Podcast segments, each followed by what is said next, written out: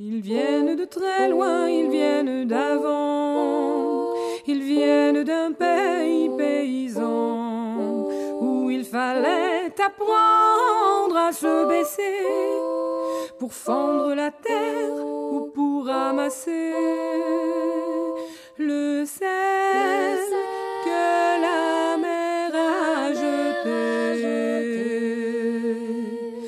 Regard très long et photo passé, sans peine, sans joie ni regret, le complet du mariage et les robes blanches ne sortent plus guère que pour les dimanches.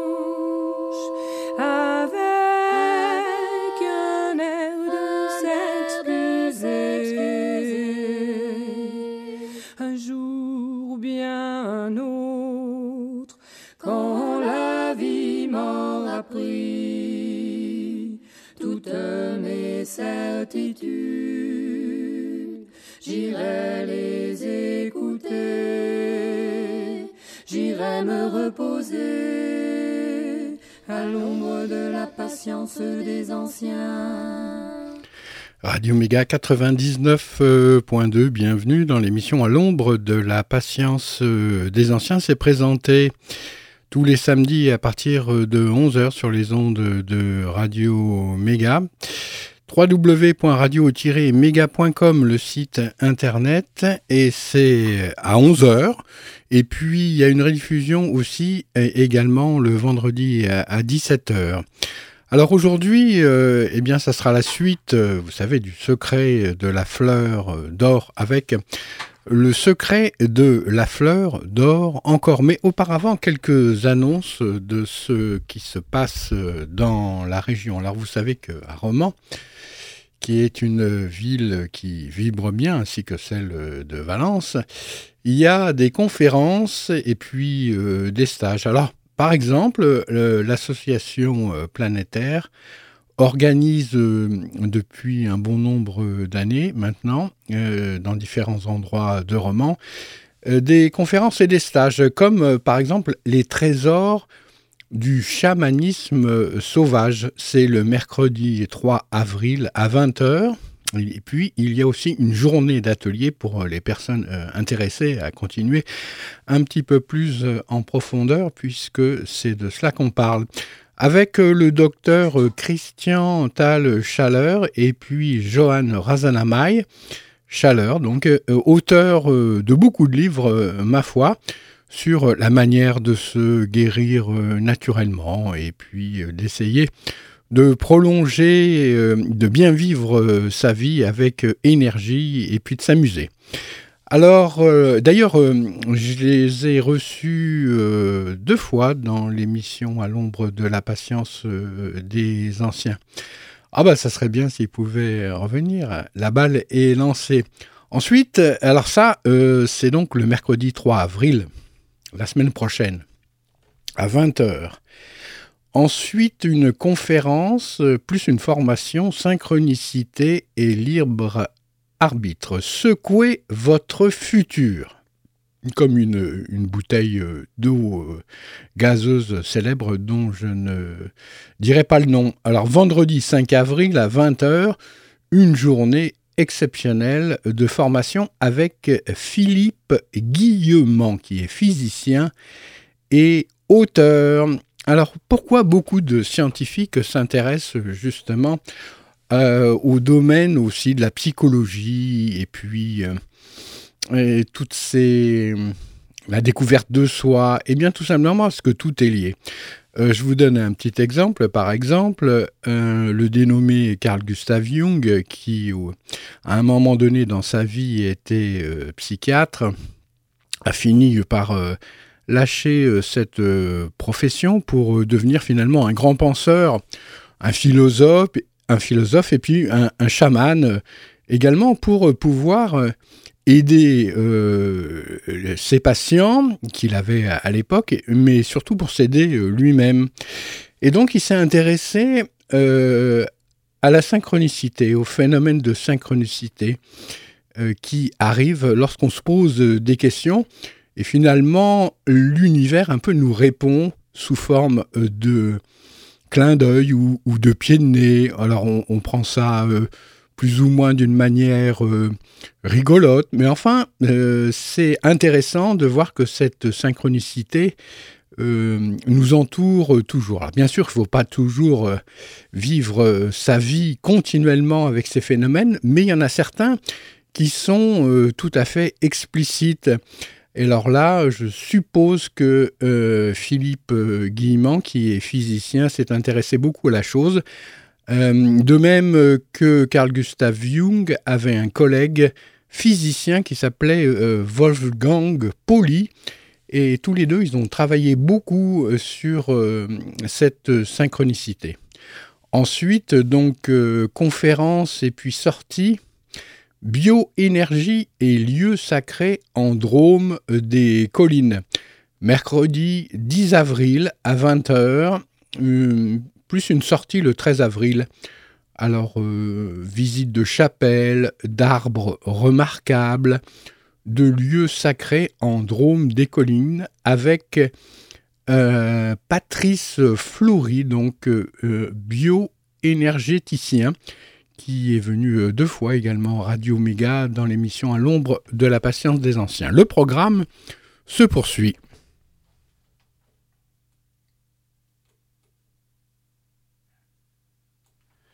Avec donc une sortie en Ardèche avec un beau cristal de roche. C'est du quartz euh, translucide. Alors, euh, mercredi 8 euh, mai, de 19h, avec Jean-Marie Buzzarello, qui est naturaliste et chercheur de cristaux en lien avec la boutique Symbole Essence à Lyon. Alors, je suppose qu'il y a une petite erreur là, parce qu'ils ont mis euh, mercredi 9 euh, euh, mai de 19 à 18 heures. Donc, on retourne en arrière. Ah, peut-être que le cristal de roche a une particularité qui nous fait retourner en arrière, mais je suppose que c'est une, une, petite erreur. Conférence La guérison des mémoires cellulaires mercredi 22 mai 20h avec Françoise Nallet qui est thérapeute euh, quantique. Ensuite, atelier pratique communication bienveillante. Ah, je suppose qu'on en a bien besoin de cette communication bienveillante. Samedi 6 euh, avril de 14h à 18h à Romans, transformation des conflits avec Brigitte Mesdag, qui est euh, formatrice.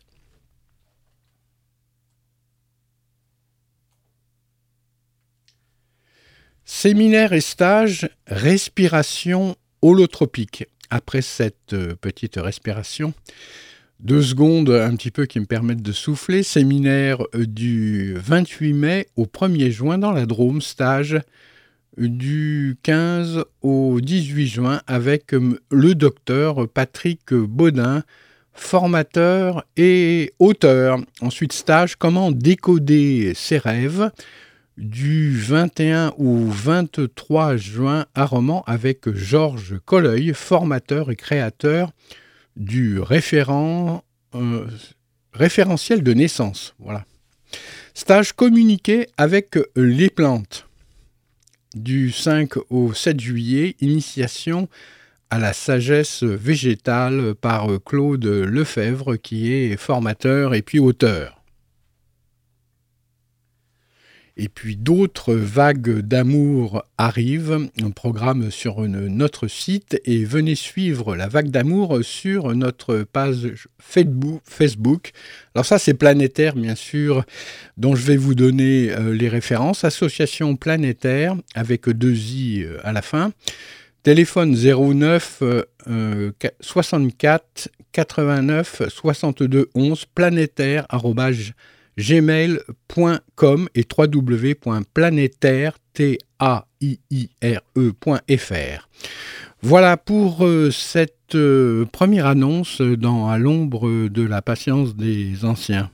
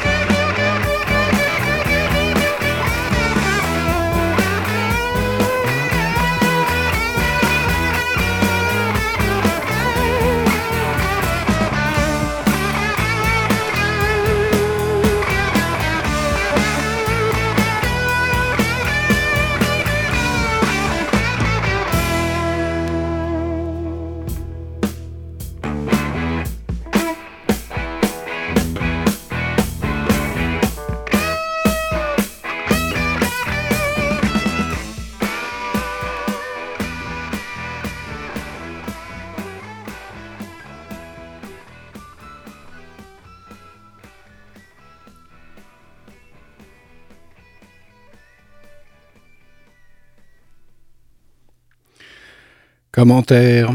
Ce chapitre euh, décrit le rôle que l'esprit originel et l'esprit conscient jouent dans la formation du corps humain. Le maître dit la vérité et la vie de l'homme est comme celle d'un éphémère. Seule la nature véritable de l'esprit originel permet de sortir du cours du ciel et de la terre et de la fatalité des cycles cosmiques. La nature véritable sort du non polaire, reçoit l'énergie polaire primordiale et devient l'esprit conscient. Elle reçoit la nature de son père et de sa mère comme esprit originel. Cet esprit originel est sans conscience et sans avoir, mais il est capable de gouverner les processus de formation du corps. L'esprit conscient est très manifeste et très actif, et il est capable de s'adapter de façon incessante. Il est le maître du cœur humain, aussi longtemps qu'il habite dans le corps. C'est l'âme supérieure. Après sa séparation d'avec le corps, il devient l'esprit, tandis que le corps fait son entrée dans l'existence. L'esprit originel n'a pas encore formé d'embryon dans lequel il puisse s'incarner. Il se cristallise ainsi dans l'un libre sans polarité. Au moment de la naissance, l'esprit conscient aspire l'énergie de l'air. Il devient ainsi l'habitation du nouveau-né. Il réside dans le cœur. À partir de ce moment, le cœur est le maître et l'esprit originaire perd sa place, tandis que l'esprit conscient a le pouvoir. L'esprit originel aime le repos. L'esprit conscient aime le mouvement. Dans ces mouvements, il demeure lié aux sentiments et aux désirs. Jour et nuit, il consomme la semence originelle jusqu'au moment où il a épuisé l'énergie de l'esprit originel. Alors, l'esprit conscient abandonne l'enveloppe et s'en va. Pour celui qui a surtout fait le bien, l'énergie de son esprit est pure et lumineuse lorsque vient pour lui la mort. Elle sort par les ouvertures supérieures, la bouche et le nez. L'énergie pure et lumineuse monte et s'élève en pleurant jusqu'au ciel, où elle devient la quintuple génie de l'obscurité ou esprit euh, de l'obscurité.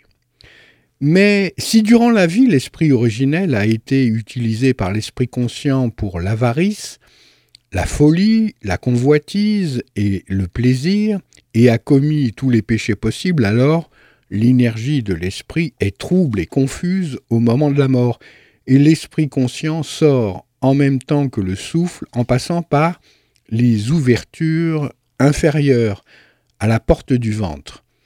Car lorsque l'énergie de l'esprit est trouble et confuse, elle se cristallise vers le bas, elle descend en enfer et devient un démon. Alors, non seulement l'esprit originel perd sa nature, mais en outre, la puissance et la sagesse de la nature véritable sont amoindries.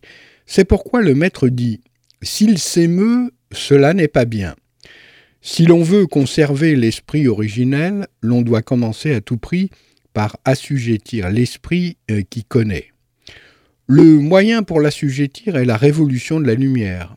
Lorsqu'on pratique la révolution de la lumière, on doit oublier à la fois le corps et le cœur.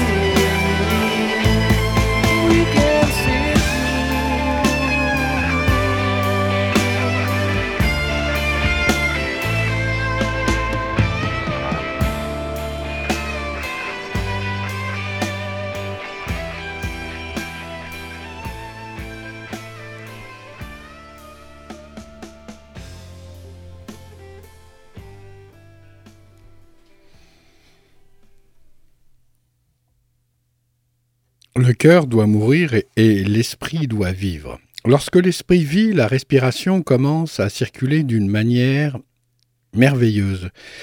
C'est ce que le maître appelle le meilleur de tout. L'on doit alors faire plonger l'esprit dans l'abdomen. Alors l'énergie a, commerce avec l'esprit. L'esprit se purifie avec l'énergie et se cristallise. C'est la méthode pour entamer le travail.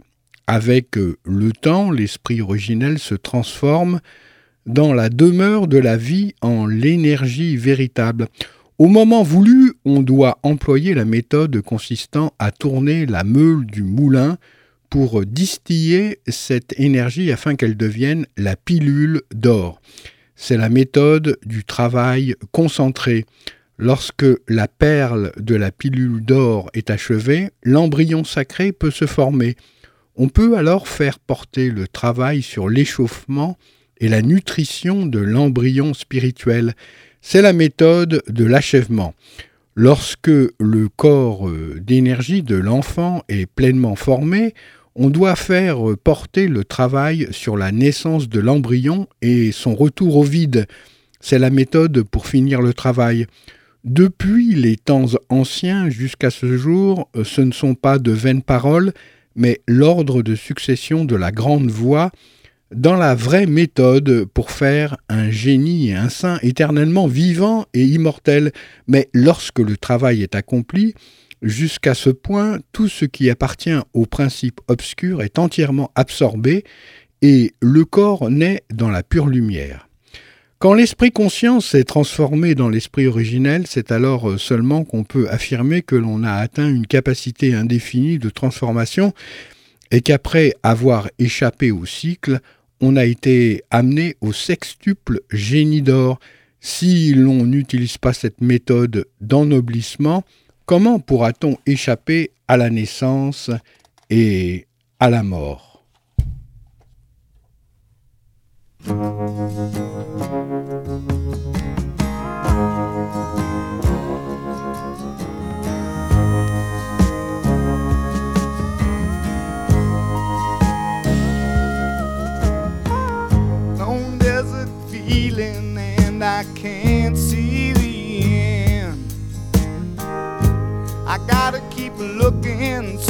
Right.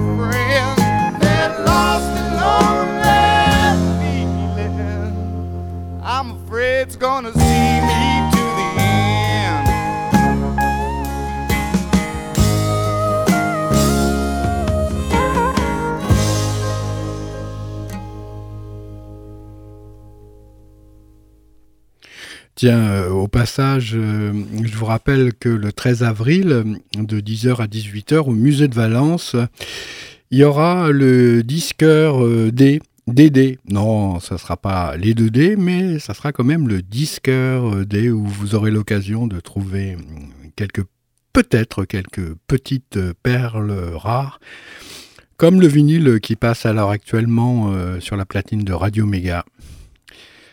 Euh, la révolution de la lumière et la garde du centre. Le maître Lutsu dit Depuis quand l'expression révolution de la lumière a-t-elle été révélée? Elle est révélée par euh, l'homme véritable du commencement de la forme. Quand on laisse la lumière opérer sa révolution, toutes les énergies du ciel et de la terre, du lumineux et de l'obscur se cristallisent. C'est ce que l'on désigne du nom de pensée germinale, ou de purification de l'énergie, ou de purification de l'idée. Si l'on commence à appliquer ce moyen magique, c'est comme si au milieu de l'être il y avait du non-être. Alors, quand avec le temps le travail est achevé et qu'il y a là un corps au-delà du corps, c'est alors seulement qu'il devient feu spirituel. Après 100 jours, on voit apparaître de lui-même, au milieu de la lumière, un point du pôle lumineux véritable, Soudain apparaît alors la perle germinale. C'est comme lorsque l'homme et la femme s'unissent et qu'une conception a eu lieu. On peut alors demeurer parfaitement calme pour l'attendre. La révolution de la lumière est l'ère du feu. Au sein de la transformation première est l'éclat de la lumière, le tranchant. Dans le monde corporel, c'est le soleil. Dans l'homme, c'est l'œil. Le rayonnement et la dispersion de la conscience spirituelle sont essentiellement mis en mouvement par cette énergie. Lorsqu'elle est dirigée vers l'extérieur, qu'elle coule vers le bas. C'est pourquoi la voie de la fleur d'or repose pleinement sur la méthode rétrograde.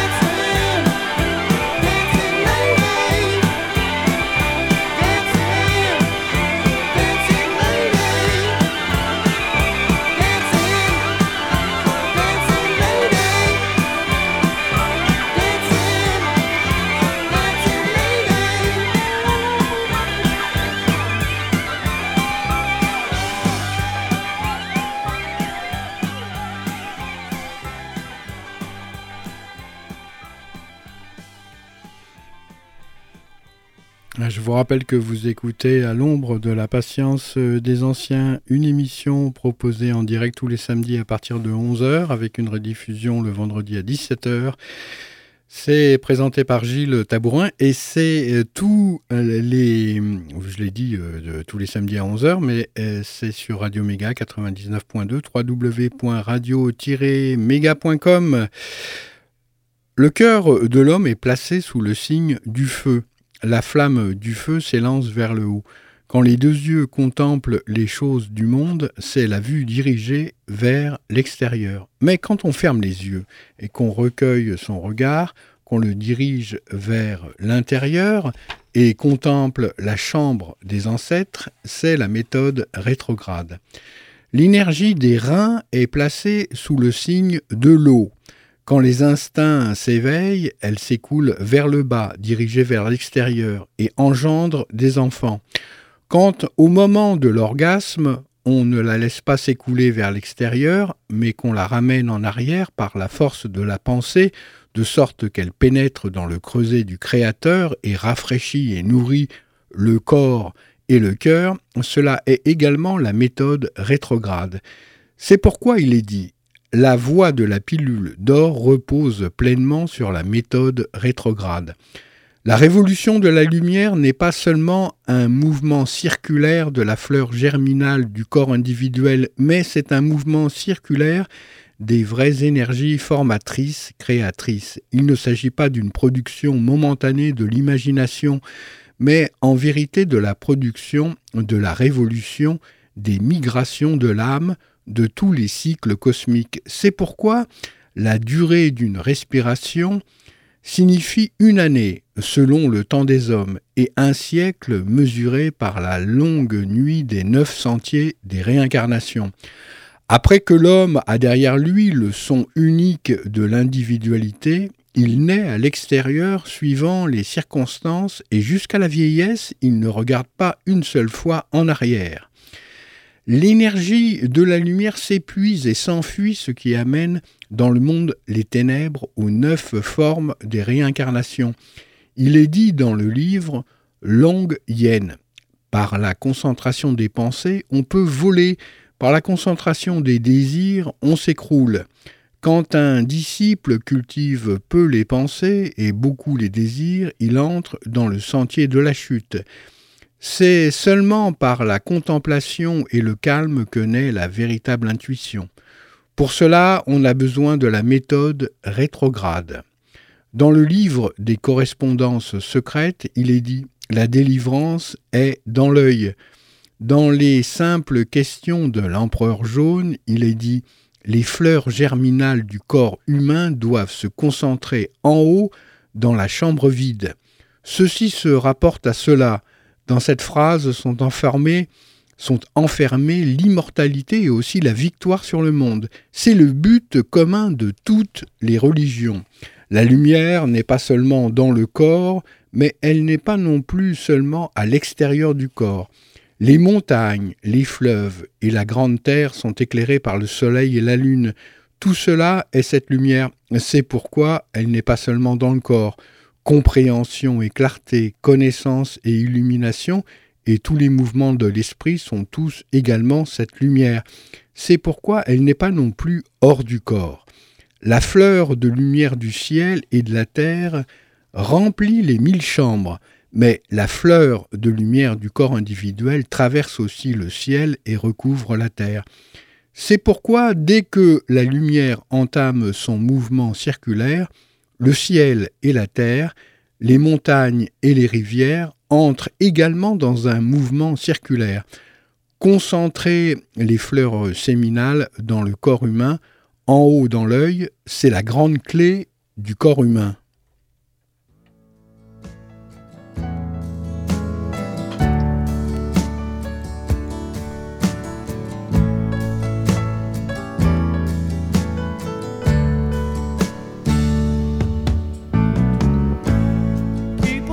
Together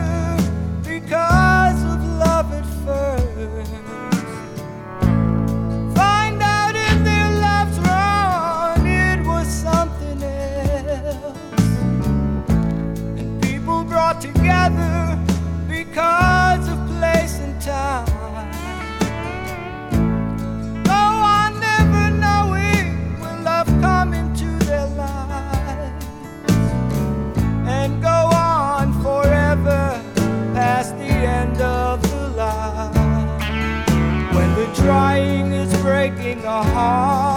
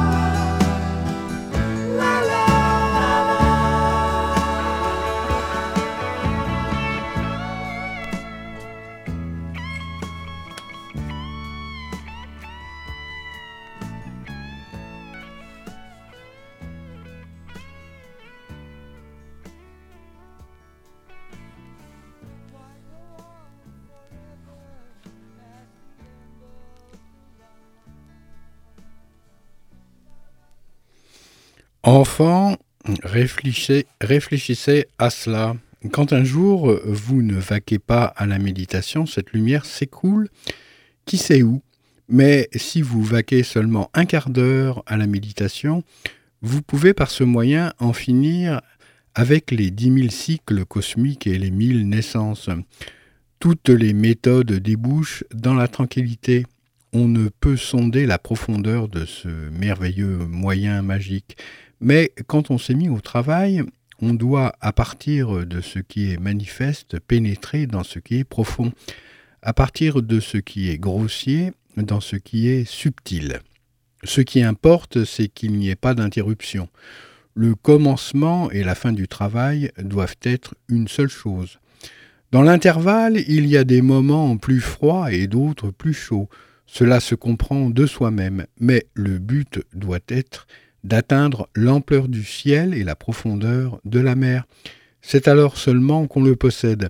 Tous les saints hommes se sont transmis les uns aux autres que sans contemplation rien n'est possible. Lorsque Kung Tse dit la connaissance mène au but, ou que Sakya le nomme la contemplation du cœur, ou que Lao Tse dit la contemplation intérieure, tout cela revient au même. Le premier venu peut parler de la réflexion, mais il ne la possède pas s'il ne sait pas ce que le terme signifie. Ce qui doit être retourné par la réflexion, c'est le cœur conscient de lui-même qui doit se diriger vers le point où l'esprit formateur ne s'est pas encore manifesté. À l'intérieur de notre corps, haut de six pieds, nous devons tendre vers la forme antérieure à la formation du ciel et de la terre. Lorsqu'aujourd'hui les gens s'assoient seulement une heure ou deux heures pour méditer, contemplant seulement leur propre moi et appelant cela réflexion, contemplation, comment peut-il en sortir quelque chose? Les fondateurs du bouddhisme et du taoïsme ont l'un et l'autre enseigné que l'on doit regarder l'extrémité du nez, mais ils n'ont pas voulu dire par là que l'on doit attacher les pensées au bout du nez. Ils n'ont pas voulu dire non plus que pendant que l'œil regarde le bout du nez, les pensées doivent se concentrer sur le centre jaune, quel que soit l'endroit vers lequel l'œil se dirige. Le cœur l'atteint également. Comment peut-il être à la fois dirigé vers le haut, centre jaune, et vers le bas, extrémité du nez, ou alternativement tantôt vers le haut, tantôt vers le bas. Tout cela, c'est confondre le doigt à l'aide duquel on montre la lune avec la lune elle-même.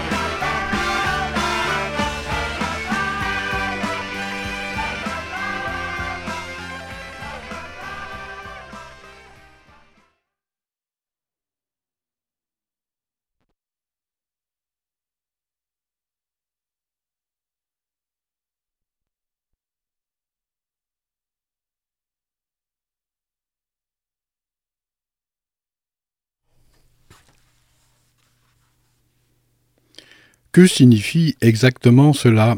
Le mot extrémité du nez est très habilement choisi. Le nez doit servir de cordeau aux yeux. Quand on ne euh, se dirige pas d'après le nez, ou bien on ouvre grand les yeux et l'on regarde au loin de sorte qu'on ne voit pas son nez, ou bien on baisse trop les paupières, si bien que les yeux se ferment et que l'on ne voit pas non plus les yeux. Mais si l'on ouvre les yeux trop grands, on commet la faute de les diriger vers l'extérieur, ce qui cause facilement des distractions. Quand on les ferme trop, on commet la faute de les tourner vers le dedans, de sorte qu'on plonge facilement dans la rêverie.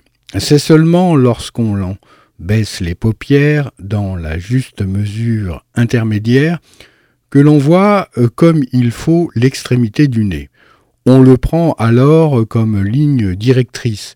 L'essentiel est de baisser les paupières comme il faut et, de laisser alors la lumière rayonner d'elle-même à l'intérieur, sans se contraindre à l'intérieur sous une forme concentrée. Regarder l'extrémité du nez sert seulement au début du recueillement à placer les yeux dans la bonne direction et à tenir ainsi la ligne directrice. Après quoi, on peut laisser les choses aller. C'est comme euh, quand un maçon laisse prendre, pendre le fil à plomb. Dès qu'il l'a fait pendre, il se guide d'après lui dans son travail sans se préoccuper pour autant d'observer le fil à plomb. La contemplation fixatrice est une méthode bouddhique qui n'a nullement été transmise comme un secret. On doit contempler avec les deux yeux l'extrémité du nez, s'asseoir bien droit et bien à son aise et fixer le cœur au centre au milieu des conditions. Le pôle du repos dans la fuite des phénomènes. Dans le taoïsme, il s'appelle le centre jaune, dans le bouddhisme, le centre au milieu des conditions. Ces deux expressions désignent la même chose. Cela n'est pas nécessairement le centre de la tête, il s'agit seulement de fixer la pensée au centre des deux yeux. Alors cela est bon. La lumière est quelque chose d'extrêmement mobile. Quand on fixe la pensée sur le point central, entre les deux yeux, la lumière rayonne d'elle-même à l'intérieur. Il n'est pas nécessaire de diriger spécialement l'attention sur le château central. Dans ces quelques mots est contenue la chose la plus importante. Le centre au milieu des conditions est une expression très subtile. Le centre est omniprésent, tout y est contenu. Il se rapporte à la délivrance de l'ensemble du devenir de la création. La condition est le portail d'entrée. La condition signifie que l'accomplissement de cette condition constitue le commencement, mais qu'il n'amène pas le reste avec une nécessité fatale. La signification de ces deux mots est extrêmement fluide et subtile. La contemplation fixatrice est indispensable. Elle réalise l'affermissement de l'illumination. Toutefois, l'on ne doit pas demeurer assis de façon rigide lorsque les pensées du siècle surgissent, mais on doit chercher où se trouve la pensée survenue où elle est apparue, où elle s'évanouit. Toutefois, une réflexion plus poussée ne mène rien à son terme. On doit se limiter à voir d'où cette pensée est venue et ne pas chercher plus loin que le point d'origine. Car trouver le cœur, la conscience, aller plus loin que la conscience à l'aide de la conscience, cela ne peut se faire. Nous voulons apaiser l'ensemble des états du cœur c'est la contemplation correcte. Ce qui s'y oppose est de la fausse contemplation. Elle ne mène à aucun but. Quand la fuite des pensées continue à s'étendre plus loin de façon incessante, on doit s'arrêter et commencer à contempler. C'est la double méthode pour affermir l'illumination. Cela s'appelle la révolution de la lumière. Une fixation sans contemplation est une révolution sans lumière. Une contemplation sans fixation est une lumière sans révolution.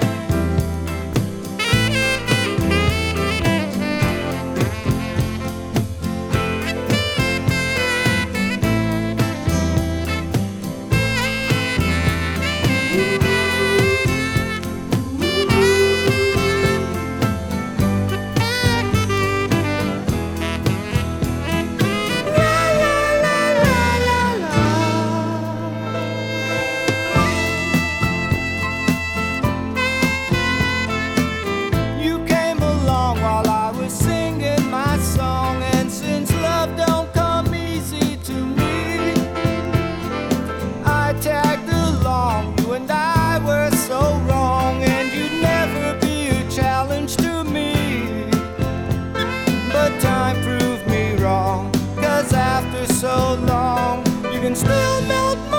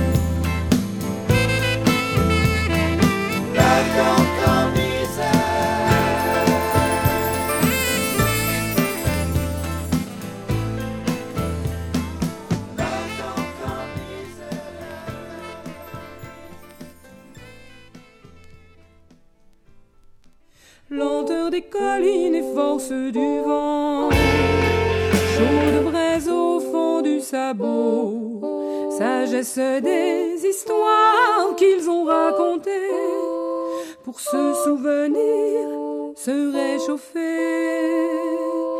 et ne plus jamais oublier.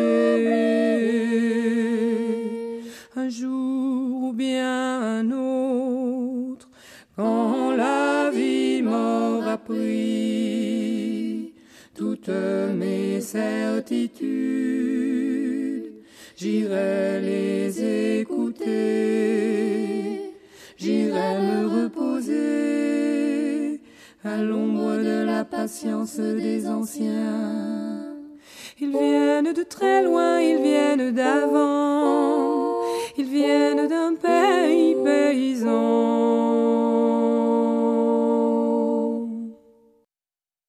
Ils viennent de très loin, ils viennent d'avant, ils viennent d'un pays paysan où il fallait apprendre à se baisser pour fendre la terre ou pour ramasser le sel que la mer a jeté.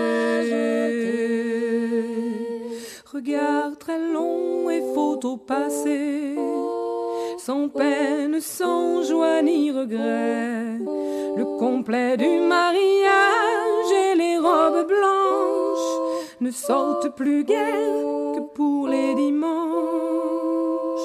avec un air de s'excuser. Un jour ou bien un autre, quand la vie m'aura pris toutes mes certitudes, j'irai les écouter, j'irai me reposer à l'ombre de la patience des anciens.